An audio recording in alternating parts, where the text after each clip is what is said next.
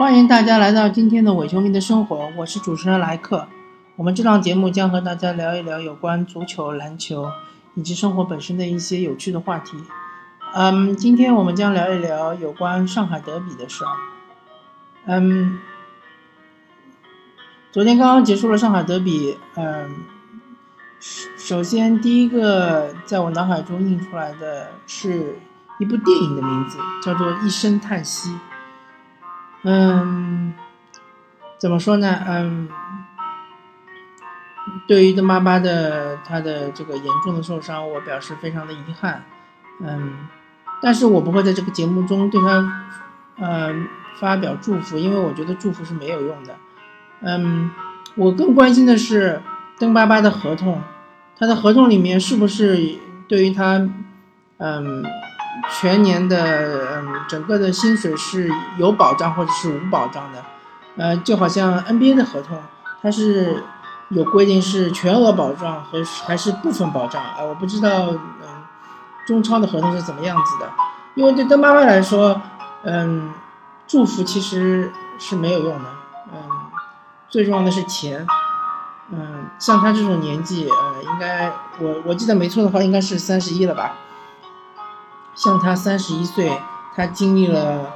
呃，这么严重的伤病，呃，不管是呃小腿胫骨骨折也好，还是腓骨骨折也好，呃，这个我不是专业人士，所以我不是很搞得清楚。但是我知道这个伤病是非常非常的严重的。嗯，最近几年我看到的，呃，最新的呃。类似伤病的，那就是呃，印第安纳步行者队的当家球星保罗·乔治。我记得当年他是，嗯，应该是二零嗯一四年，他代表美国队要去参加奥运会，啊，不应该是世锦赛吧？嗯，然后那个他们是在队内的一次练习中，他要追防哈登，呃，一个追帽。然后啊，好像是哈登是追帽保罗乔治啊，我有有点记不太清楚了。反正他是落地的时候，呃，脚骨不慎骨折，然后又因为这样一个严重的伤病，他整整休养了一年。这在这一年中付出多少的努力，多少的汗水，我们是看不见的。最终他在今今年呃，在去年吧，上一个赛季，呃，成功复出，并且基本上。我看也能达到他呃正常水平的百分之九十以上了吧，包括他的爆发力，包括他的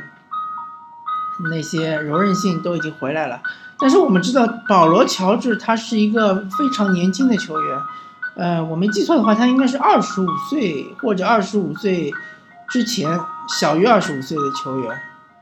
嗯，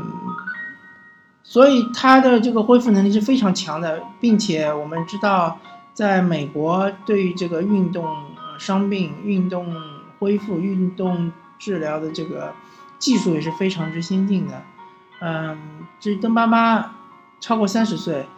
嗯，明显身体是在走下坡路。因为作为一个前锋来说，呃，正常的生理、正常的这个生生理规律来说，超过三十岁应该就是在走下坡路。呃，所以他受了这么严重的伤病，对于他来说，嗯，很有可能他的职业生涯就这么结束了。所以对他来说，他最重要的就是说，第一个是能不能保障他的薪水，他的呃收入能够全额的拿到手，呃，申花队作为他的东家能够呃全额支付他的收入。其次是不知道申花队有没有问他。保任何的呃运动类的保险，我觉得这个东西也是非常重要的。因为，嗯，我记得当年罗纳尔多曾经给他的左脚和右脚都上过保险，都是高额保险，嗯，都是嗯保费也非常高额。但是如果一旦是断腿的话，他这个呃保险公司的赔付也是非常高额的。嗯，不知道申花队有没有这么做啊？如果是这么做的话，我相信应该是算不幸中的万幸。如果没有的话，呃，我不知道邓巴巴如果是因为这个伤病退役的话，他今后的生活，如何得到保障？嗯，毕竟，呃，运动员或者是足球运动员，他的职业生涯其实是很短暂的，哎，就十几年的功夫吧。如果你十几岁是个天才少年，十七八岁就出道，能够打职业足球，那你打到个三十三十三岁、三十四岁啊，也差不多了。除非你是守门员，不然的话，你打到这个年龄，基本上也处于退役的边缘。所以，嗯，祝福是没有用的啊。如果球迷真真正关心邓巴巴的话，可以关心一下或者督促一下申花队，能不能公布一下他的这个嗯收入是否有这个保障条款，以及对于邓巴巴他是不是有为他做过任何的保险，嗯，伤害保险啊或者是这种呃他的腿的。呃，腿的上面的那种呃运动保险。嗯，关于邓巴巴，呃，我就聊到这里。然后，嗯，对于余下来的部分，嗯，我的感觉就是愤怒。嗯，上海德比在赛前被炒得很热，然后嗯，大家都是感觉好像热水沸腾，感觉好像是嗯。嗯，终极一战的这种感觉，嗯，其实这场比赛踢下来之后，我觉得是一个双输的局面，所有人都输了，也不是双输就是多输，嗯，我们可以一个个来点评。上海上港，上海上港在五十五分钟的时候一比零领先，啊，然后基本上局势呢，我看也是控制在上海上港的手上，申花队就是频频的开大脚，而上港队其实，呃。只要稳固住后防，或者说说的难听点，只要踢这种河南经验式的踢法，我相信拿下这场比赛没有任何的悬念。但是邓巴巴的这次意外事故之后，我觉得上港队突然之间就丢了魂，然后他们突然之间也不知道如何踢球了。嗯，这个不知道是嗯背负了太大心理压力，还是其他的问题，反正嗯。突然之间就开始和申花队踢对攻，然后用自己嗯并不适合的方式在和申花队踢，因为毕竟上港队他的主力中场孔卡以及嗯他的主力前锋浩克并没有上，所以说上港队之前那种务实的踢法是很对路子的，但是突然之间后面几十分钟就崩盘了，然后。并且上港队还付出了嗯金周荣的受伤啊杨博宇的红牌，以及傅欢的受伤，嗯可以说是损兵折将吧，嗯，然后还有一点就是说上海上港已经处于了一个道德的低点，嗯，对于邓巴巴这件事情来说，不管俱乐部或者是任何球员。他们的任何的公开的声明，都会对他们的评价，嗯，产生负面的效果。我们可以想象一下，比如说，嗯，吴磊，他在他的微博上说祝福邓巴巴，嗯，当然这在申花队的球员看来，啊，在申花队的球迷或者球员看来，这是一个嗯很好的善举。但是如果你是一个上港队的球迷，你就会觉得这是一个软弱的行为。嗯，为什么这么说呢？因为我们可以看一下 NBA，NBA 的话，其实他在嗯八九十年代的时候，他的篮球是非常粗野的。呃，乔丹刚刚进入联盟的时候，经常会被呃他的对手从空中直接扔下来，或者说直接呃空中一巴掌打在他脸上，打在他肩上，经常会有这种犯规，而且这种犯规经常是只是吹普通犯规，但是从来。从来没有任何一个球员会说对乔丹说啊对不起，或者对乔丹说啊我我不是故意的，我不希望伤害你，因为这在他们的球迷眼中这就是一种强硬的表现。所以说，我相信上港队的呃俱乐部也好，球员也好，如果说是对于杜巴巴的示好，可能会造成嗯。对于本方球迷的一呃一种不满吧，会会让本方球迷产生一种不满，但是如果反过来说，呃，你并没有说任何对于东巴巴的祝福，而只是说啊这场比赛我们输了啊，但是我们我们觉得我们踢的还是比申花队好这一类的这种言论的话，绝对会呃引起，首先是申花队死忠的口诛笔伐，其次是那些中立球迷或者摇摆球迷嗯的一些道德上的谴责吧。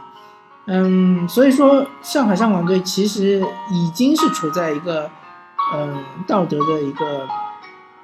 至低点嘛，就是说他无论怎么发言，无论怎么，呃，无论做任何的那个言论，都是嗯不合适的。所以说，我个人觉得他们选择沉默是比较合适的一种方式，就是让让这件事情，嗯。怎么？随着时间的流逝而冲淡了之后，自然而然就人们就会遗忘它。嗯，当然，当然，对于孙孙翔来说，嗯，可能会有挺大的压力的。呃，虽然我并不认为他这个动作是一个故意的，是伤害对手的动作。嗯，因为如果他真的是故意的话，他绝对是可以，就是说，嗯，比如说铲抢啊。背后铲球啊，一脚蹬在他的腿上啊，对吧？这种情，如果他真的想要把邓巴巴的脚踩断的话，他绝对是应该采取这种手段。而这种手段其实大家都看得很清楚。而他，嗯，可能是在奔跑的途中想弄一些小动作，来，嗯，嗯，可能是想干扰一下邓爸爸或者影响一下邓爸爸，但是，嗯，各种巧合吧，呃。造成最终这个他也不愿意看到的结果，嗯，所以说对于孙翔来说，如果他由于这个事情的影响，造成他后面后半赛季的这个发挥，嗯，不能够达到他现在的水准的话，对俱乐部确实是一个很大的损失，对他自己也是个非常大的损失。嗯，我还要再说一些，就是可能和嗯。比赛没什么太大关系的话题，就是说，很多人说孙翔是申花队培养出来的，然后现在嗯，竟然做了这些，就是呃，怎么说有损于申花队的事情。嗯，我觉得从逻辑上或者从道理上来说，首先他现在是上港队的球员，所以他应该是为上港队呃服务，他应该是为了上港队的赢球而努力。就像当年呃上海国际的申思啊。呃，祁宏啊，呃，对吧？呃，还有，呃，陈耀东啊，他们既然已经转投上海国际，他们就应该为上海国际而踢球。其次，你要说孙祥是被申花队培养起来的，我觉得并不确切，因为孙祥是有限零二这一批球员，有限零二这一批球员，他们是天赋异禀的，而申花队是把他们买过来的。是看中了他们的潜力，并且孙祥其实是为申花队，嗯，怎么说？其实是申花队欠了孙祥他们这一批有限零二球员一个冠军，因为他们在零三赛季，孙祥、孙吉、杜威，呃，甚至张玉宁，他们是踢的都是非常好，他们的状态非常好，踢得很好。为什么这个冠军被取消了？那就是申花队本身的问题，因为申花队他收买了裁判，他做了收买了对方的队员，他做了不耻的事情，嗯，造成了这一批有限零二球员竟然是没有获得他们应该应有的应得的那那个冠军，对吧？然后孙祥去了广州恒大，终于获得了他梦寐以求的冠军。这也是他自己努力的结果。我觉得只有申花队欠孙祥，没有孙祥欠申花队的，这是我个人的看法。嗯，然后我不知道各位申花队球迷，你们还记不记得孙祥是怎么离开申花队的？就是因为朱俊当年给他签了阴阳合同，然后最后发不出钱来了，朱俊就不承认那一份阴的合同。而只承认那份阳的合同，对吧？其实是孙祥离开申花队是很难看的，所以说孙祥从恒大转会他是绝对不会考虑申花队的，所以请你们想清楚，到底是谁欠了谁的。OK，反正对于上港来来说，他们肯定是输家。好，我们来看看申花队，申花队是赢家吗？他们二比一逆转同城死敌上港，对啊，他们获得积分榜上的三分。但是你有没有想过，他们这场比赛损失了邓巴巴，邓巴巴可能是永远损失了邓巴巴，而且。最最关键的问题是，嗯，夏季转会窗口已经关闭，所以他们再也没有机会去引进另外一位前锋，所以他们只能用马丁斯来替他们的正式阵营前锋，而马丁斯的角色在上半赛季永远都是超级替补，所以这个效果如何我们很难看到。而且登巴巴是一个战术上最重要的支点，而且是进攻战术的。呃，核心是所有进攻战术都是围绕邓巴巴来踢的。呃，申花队其实很多战术都是后场起高球，然后邓巴巴把这个球拿下来，然后呃后面再插上。但现在你们没有了邓巴巴，申花队没有了邓巴巴，他下半赛季怎么踢呢？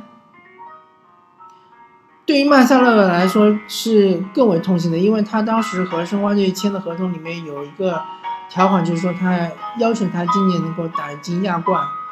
呃，打进亚冠的，呃，拿到亚冠资格，那拿到亚冠资格的话，起码你要打到前四吧。我相信，嗯，恒大、呃，华夏幸福啊，以及江苏苏宁啊，还有北京国安啊，他们都已经打入了足协杯八强。那你说申花队真的能够从他们手上，嗯，夺取足协杯冠军吧？我相信，呃，理智的球迷应该会觉得希望很渺茫吧。那么你只能够把你的精力放在这个联赛上。你现在联赛你没有了登巴巴，你真的能打进四强吗？我觉得也是非常不乐观。而且百家俊这场比赛红牌停赛，嗯，下一场肯定是不能上了，对吧？嗯，然后你就是损兵折将，这一场惨胜，虽然你是获得了三分，但是你后面的比赛怎么踢呢？嗯。我觉得申花队的问题就在于他们他们的球员的这种情绪是完全被球迷的这种情绪所左右了。他不是一支成熟的球队，当然上港队也不是一支成熟的球队。他们是上港队的不成熟体现在他被场上突发情况所所左右了自己的情绪，呃，然后抛弃了自己应该有的技战术的这种打法。而申花队的不成熟在于他整场比赛都是处于那种，嗯。火药桶式的这种随时会爆炸的这种情绪下在踢球，他根本就，嗯，怎么说，嗯，根本就和他之前有一段时间有的主场比赛踢的比较好的主场比赛根本就判若两队。所以总体来说，从技战术角度来说，这场比赛是非常难看的，两支球队都没有踢出自己的内容，都踢得非常的呃。简单，非常的粗糙。嗯，申花队绝对是输家，他仅仅是获得了这三分而已。但是他对于他下半赛季这十几场比赛来说，嗯，很有可能他不能够完成他呃赛季之前定的目标。随着比如说随着华夏幸福的呃这个外援的伤愈，随着嗯江苏苏宁的嗯。那个他们新外援的融入，然后随着上港队，啊浩浩克和呃那个嗯，随着呃上港队的嗯也是一样外援的伤愈复出，浩克呃还有嗯呃孔卡的复出之后，呃我相信这几支球队还是前四的嗯。有力争夺者，当然冠军，嗯，基本上悬念不大了。冠军基本上应该是恒大，啊，当然，当然你还不能忽略广州富力。广州富力最近的势头是非常强劲的，他们也有可能冲击前四。所以说，申花真的机会是很小很小了。嗯，OK，我们来说一说，除了球队输之外，球迷也是输的。为什么？因为。登巴巴的这次受伤，从广义的因素来说，球迷也是一个重大的因素。我因为如果不是球迷申花区对球迷的这种狂热，这种嗯呃怎么说嗯，因为我在看嗯比赛直播，我我并没有去嗯球场，我在那个电视机前看比赛直播的镜头打到的那些球迷，我感觉我在看古希啊古罗马的斗兽场。嗯，斗兽场的观众都高喊着“杀死他，杀死他”，然后斗兽场中的呃勇士们，亦或是在和呃猛兽搏斗，亦或是在互相残杀，反正就是说，观众一定要看到见血，一定要看到死人，这样他们才能够激发他们的肾上腺激素，激发他们的沸呃沸点。呃，申花队的球迷就有。就给我这种感觉，他们嗯，感觉是一定要申花队把对手给吃掉，把上海上港队给吃掉，最好是踢出大比分，四比零、五比零、六比零、七比零，这样就导致申花队球迷球员他的这个压力太过巨大，然后他们的这个技战术的完全踢不出来，动作变形，动作僵硬，导致登巴巴可能是在这个。嗯，并没有非常放松的情况下，他这个嗯被对手带了一下，把自己的跑步节奏给带乱了之后，一脚蹬地没蹬好。还有一种可可能性就是说，嗯，这个场地确实有问题，因为我看了这个比赛直播，这个全景，虹口足球场，不要搞错，虹口足球场是中国第一个呃专业足球场。竟然是这样子的草草坪来迎接上海德比，我也真搞不搞不懂是怎么回事。有可能是之前的，比如说演唱会啊，或者是其他大型活动导致这个球场草皮，嗯，这个不太好，状态比较烂。但是你这个事情是可以避免的呀。我们举个例子，比如说洛杉矶湖人队的主场是斯泰普斯球场。斯泰普斯球场，你去查一查，他一年要承接多少的演唱会，什么什么各种秀，他是怎么解决的？他就是说，你把这些演唱会和秀，你把它排到比较集中的一段时间，然后去让湖人队去打客场。所以湖人队有一段时间就是一直在打客场，一直在打客场，那是为什么？就是因为为让演唱会让路。呃，让那个呃其他的一些活动为其他一些活动让路，那这样子的话就很好的安排好了呀。那虹口足球场为什么不行呢？如果你前一天要开演唱会，或者前几天要开演唱会，你可以把这场比赛安排到客场嘛，对吧？然后等到你把草坪养的比较好了，你再安排回主场来踢主场吧。你这个绝对是在丢上海，上海这个形象的脸脸面，上海形象完全是没有了。这个球场感觉就像是河南建业的球场，或者是航海体育场，或者是像辽宁队的球场，那真是太滑稽了。所以说，球场绝对是嗯重要的登巴巴这个呃受伤的原因之一。球迷也是起到一个催化的作用，他们在煽动这个情绪，嗯。他们在煽动这个申花队的情绪，因为申花队是不成熟的球队，所以他很容易被这个情绪煽起来。呃，上半场很多这种飞铲的镜头啊，呃，危险动作啊，其实是很多很多。嗯，所以说，嗯，球迷不够克制，嗯，其实也是对于这个球场上，对于球员的这个动作啊，对于球员的受伤啊，其实是有不可推卸的责任。还有就是媒体，媒体其实嗯有嗯非常大的这个煽风点火的作用，当然也有一些比较克制的媒体，比较冷静的媒体，嗯，比如说之前的强强三人组啊，比如说季宇阳啊，嗯，他们都谈到就是说上海德比，希望大家能够克制，希望大家能够踢出精彩的比赛，而不是嗯带着火气、带着仇恨去嗯。踢比赛，但是最终，呃，我们已经看到结果是这个样子的。当然，也有很多媒体，他们就是呃唯恐天下不乱，唯呃煽风点火，因为球迷是喜欢看到这种文章，喜欢看到自己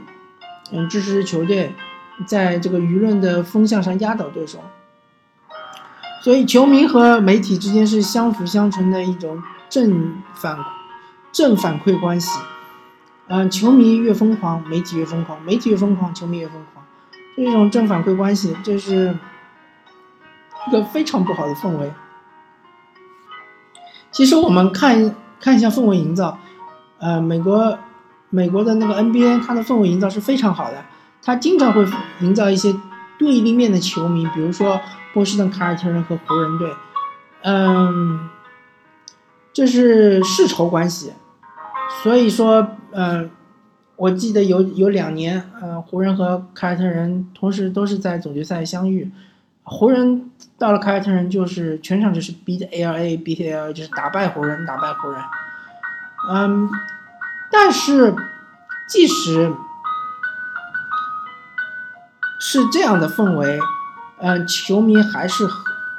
美国的球迷，至少美国的球迷还是非常理性的，他们可能在球馆。球球馆中是很疯狂的支持自己的球队，他们出了球馆，可能就和凯尔特人和湖人的球迷可能就会勾肩搭背的去酒吧喝酒，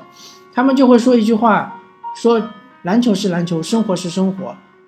嗯，没有了篮球还有生活，或者说生活中还有其他的部分。所以说，像保罗皮尔斯他离开了凯尔特人之后。嗯，他去了洛杉矶快船，但是我们再也没有从他的嘴嘴里听到一句任何一句他嗯对于湖人的一些负面的评价没有。嗯，因为他离开了凯尔特人，他就嗯就就抛弃了这一份仇恨。毕竟啊，当然，毕竟他自己也是洛杉矶人嘛。嗯，就是说球员他在比赛场上肯定是全力以赴的，肯定是嗯。嗯，表现的非常强硬，但是他一旦下场了之后，球员之间是不会有任何这种仇恨的关系的。嗯，所以说我们希望我们的这个呃足球的氛围能够向 NBA 学习，因为对于 NBA 来说，对于他的球迷或者球员来说，篮球不是全部，不是生活的全部，它只是生活的一部分，明白吧？它只是生活的一部分，只是大家去嗨一下。不要把你所有的负面情绪全部倾泻在比赛中，足球也是一样，不要把你所有的负面情绪全部倾泻在足球比赛场上。所以媒体也是输家，所以嗯，其实所有的各个方面都是大家都输了，呃，没有真正的赢家，嗯。另外，我想谈一点，对于上海德比。嗯，已经其实已经踢了几年了。前几年可能由于上港队的实力啊有限，所以说没有显得这么火爆，并且还有申鑫在，申鑫每年都是送分童子，所以申花队可能也是嗯相对来说也没有太在意。但是这几年随着上港队的水平或者说积分永远都是压倒申花队，所以申花队这边。呃，火药味就是越来越浓吧。其实双方的火药味越来越浓。那这样子的话，我建议中国足协应该请类似于马宁这样的主主呃主裁判来做呃上海德比的主裁判。我并不是说马宁上一次呃在上港五比零赢申花那场比赛出示了三张黄红牌是对的，这样操作是正确的。我并不是这个意思。我的意思是说，希需希望请比较严厉的裁判，要把这个呃场上的势头给遏制住，要让球员回归到足球，而不是上场去打架，上场去发泄自己的愤怒，上场去发泄自己的负面情绪，这是不对的。不管主场是在上海虹口体育场，或者是在呃上海八万人体育场，我都希望有一个很严厉的裁判，嗯，对于。任何球员的一些不好的苗头，或者是嗯比较大的动作，出示黄牌来进行警告，甚至于不惜出示红牌，将其罚下去之后，来让场上的其他队员更更加冷静。呃，这就是我对上海德比的一些看法。呃，感谢各位收听本期的伪球迷的生活。嗯，谢谢，拜拜。